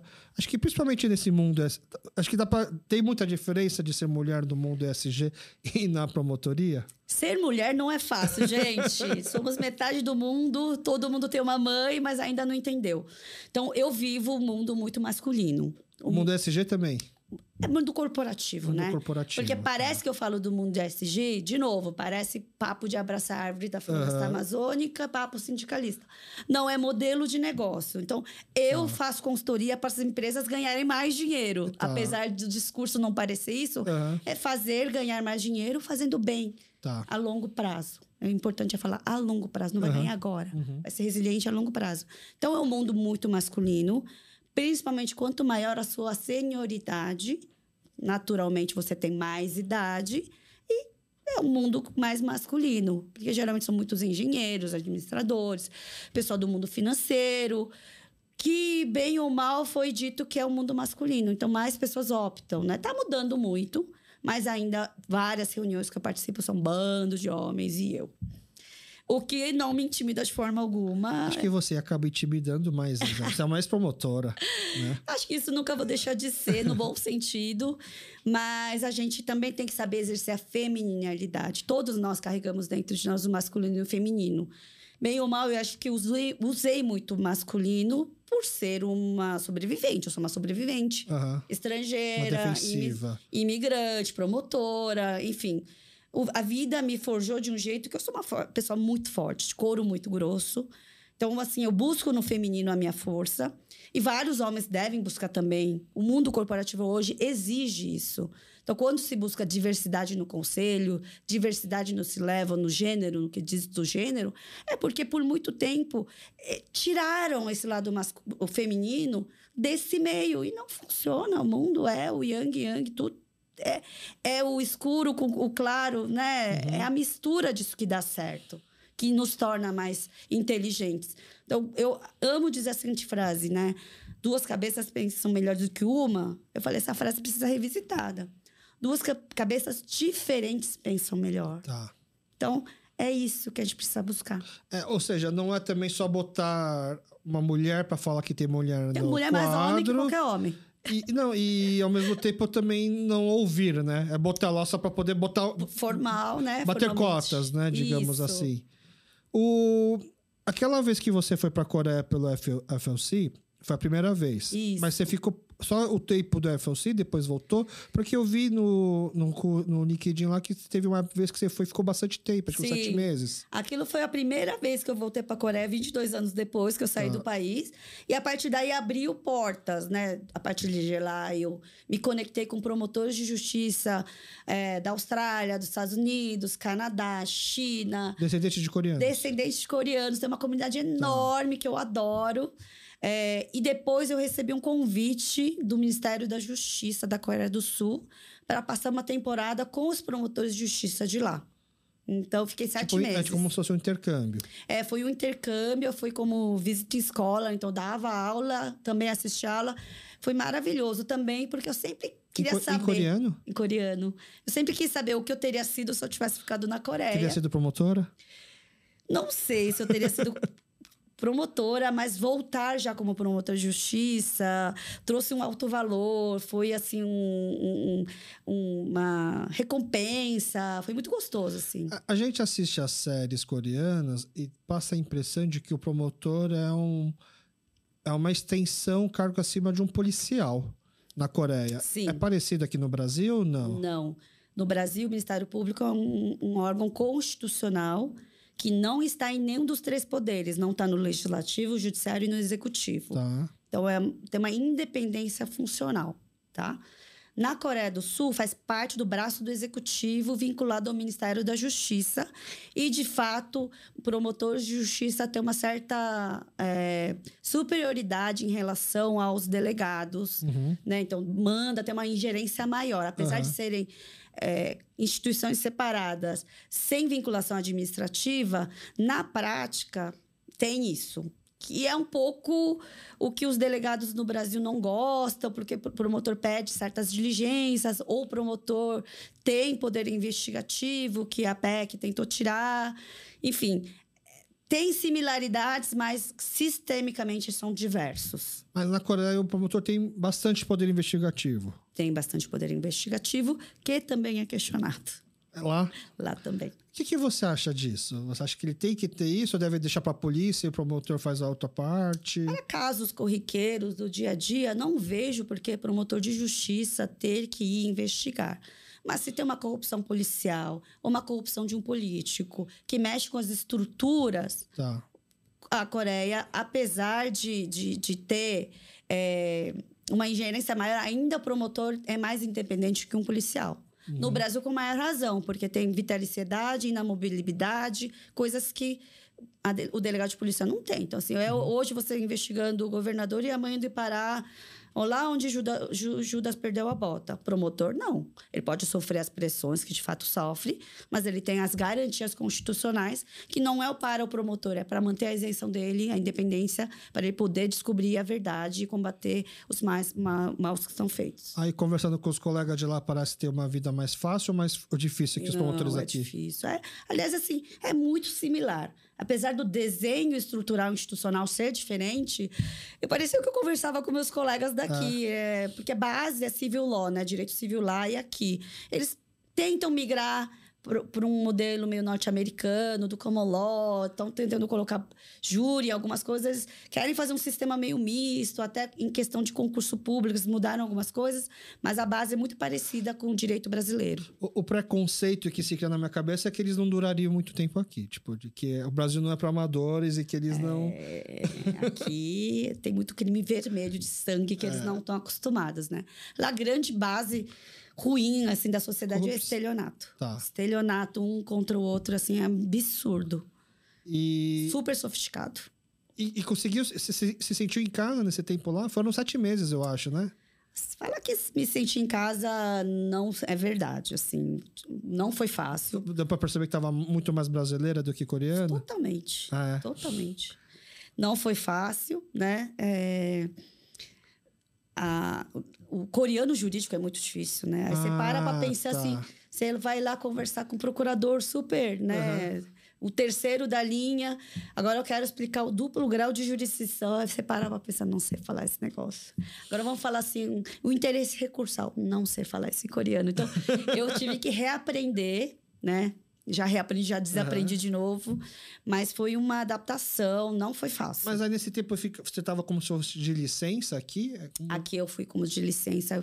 Saí daqui. É, eu recebi uma licença especial para representar o Ministério Público. Entendi.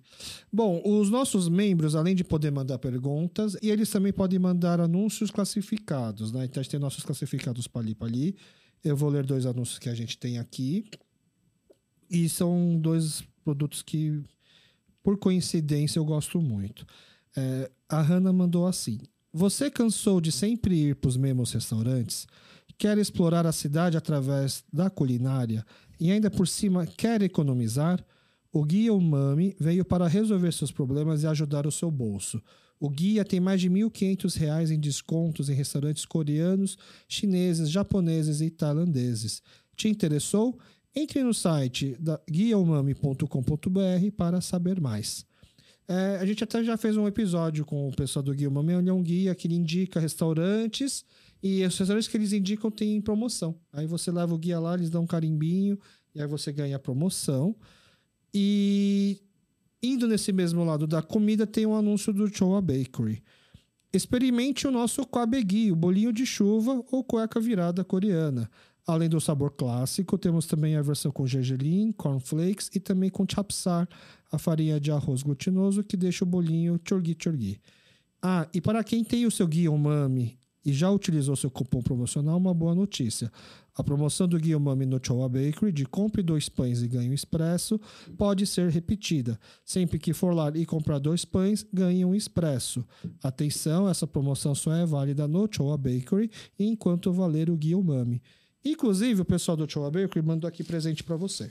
Tem com a aí, porque tava me dando água na boca você falando. Ah, eu, ó, eu vou ser mal educado, eu vou abrir os presentes aqui para o pessoal poder ver. Olha que lindo. Tem o, o pão de forma tipá. Esse pão de forma aqui, ele é o pão ideal Eu- para fazer o toast coreano. Não, os coreanos têm esse parte de bakery, é maravilhoso.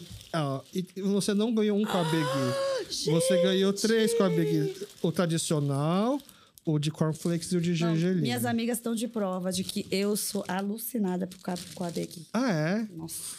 E eu achei engraçado, porque a Juliana, dona do Chewa Bakery, tava explicando Obrigada, pra mim. pessoal. Tava explicando pra mim que o kabegi existe, assim, várias culturas. Aí que eu parei pra pensar, é verdade. Bolho de chuva, Sim, donuts, sim. né? Só que não com chapsar, né? Que é esse arroz gelatinoso que... É, é, é, o do chapsar é uma. Ela falou que o, o tradicional é farinha de trigo. E eles têm o especial também com Gente, chapsar. o cheiro disso aqui tá incrível. Então é um presente do Choa Bakery pra Eu vou você. publicar no meu Instagram, porque meus amigos sempre pedem dicas. É, o Choa Bakery tem duas unidades, uma na Silva Pinto e uma na Três Rios dentro do Tugi, né? Ah, logo que entra. sim. O... Eu não sabia que tinha esse nome também de cueca virada. Cueca virada, é. É, não sabia. Aí eu falei, nossa, faz muito sentido. Mas, né? Porque vocês homens tiram cueca da...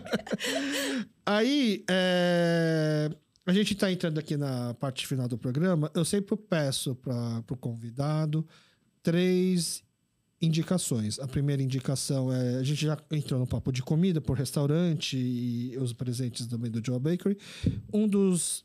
Um do, uma das indicações é gastronômica, o que você gosta de comer e aonde dá para comer isso. O tema é comfort food, né? Então, aquelas comidas de, comida de memória afetiva. A segunda indicação é streaming, é, o que, que você assistiu, gosta de assistir, está assistindo agora, ou então aquela série da sua vida. Se possível, conteúdo cultural coreano, ou pode ser também da sua área de atuação, seja ESG, ou seja também na questão da promotoria na justiça. E por último, se te prenderem numa sala de Norebá e falarem se você só sai daqui hoje, se você cantar uma música pra gente, que música você cantaria? A gente tem uma playlist no Spotify que se chama Hits do Norebá e todas as indicações que os convidados estão dando, eu tô botando lá. Legal. E é uma playlist bem eclética. Tem desde Tim Maia, rap coreano, K-pop, tem tudo lá. Legal, então Pode começar por onde quiser pela comida, né? Óbvio que comfort food pra mim é comida coreana, Tá. né? Não tem nem discussão. E eu amo tteokbokki, que é bolinho de arroz apimentado, Uhum. comida de rua, sempre gostei. Um lugar que eu amava comer fechou há milhões de anos atrás e nunca mais encontrei tteokbokki igual. Então eu vou pro segundo, segundo. Onde que era o que fechou aqui você gostava muito? Acho que era na Guarani, mas há milhões de anos atrás. Era a melhor que tinha. Tá. Aham. Amava. Deu até água na boca, gente. e aí, segunda opção é Solontan, que é cozidão de É a sopa de sopa ossos, de carne, ossos, de carne do Badal Reti. do Padarreti. Tá. Então, aqui na Três Rios, Na, gente. na Prates. Ah, na Prates, na aliás. Prates. aham. Na Prates. Sorlontan do Padarreti. Ok, Esse uma ótima daí. indicação. Sopa coreana é, é, é o sinônimo de comfort food, É, né? e ainda desce queimando, bem quente, assim, pra curar, pra suar, comer com kimchi, maravilhoso. Com catugi principalmente, né? Streaming. Streaming, eu gostei muito do Tudo é Meu, é coreano. Tudo é meu. É. Tá. Então é de um bom gosto, de sofisticação e ao mesmo tempo as é, as relações de poder entre uma família, as mentiras. É Netflix? Netflix. Tá. Muito, muito, muito bem escrito e de bom gosto. Tá. Sutil. Não, é, é comédia romântica, assim? Não, é mais não, drama. Não é drama. E o outro chama A Lição. Ah, de também vingança. é, é de vingança, sanguinolento, trata essa questão do bullying, acho que traz essa questão também de questão social, né? Uhum. Então, acho que bem interessante e atual. E de música, gente, eu sou uma pessoa desavergonhada, sem vergonha, mas eu não sou muito de cantar, não sou de frequentar Noreban. Mas se eu tiver que cantar uma música, eu cantaria o My Way, do Frank Sinatra. Ó, Só não peça para cantar. o pessoal já vai ficar curioso agora. Então é isso. É, muito obrigado aqui pelo seu tempo, por tanta história boa e por tanto conhecimento. Aqui fica as portas abertas. Pessoal, sigam o perfil, porque a, a coloca muito conteúdo lá. Ela explica bastante sobre essa questão do mundo SG. E aí também fica as portas dos estúdios, câmeras, microfones sempre à disposição que precisar falar sobre qualquer assunto, quiser trazer novidades, aqui ficam as portas sempre abertas. Parabéns pela iniciativa. Descobri recentemente, fiquei fã, saí vendo meus conterrâneos. Tenho muito orgulho da gente começar a se diversificar, se inserir aqui na comunidade brasileira. Tive orgulho de ver vários episódios. Quero realmente te parabenizar pela iniciativa e agradecer o nosso bate-papo. Obrigado. E muito obrigado para você que ficou aqui com a gente até o final. Nos encontramos novamente na semana que vem. Valeu. E esse foi mais um episódio do CupoCast. Espero que tenham gostado e muito obrigado a você que ficou até o final. Por favor, deixe seu comentário, críticas e sugestões nas nossas redes sociais, Facebook e Instagram, arroba ou mande um e-mail para a gente, cupocast.gmail.com. Muito obrigado e até o próximo episódio.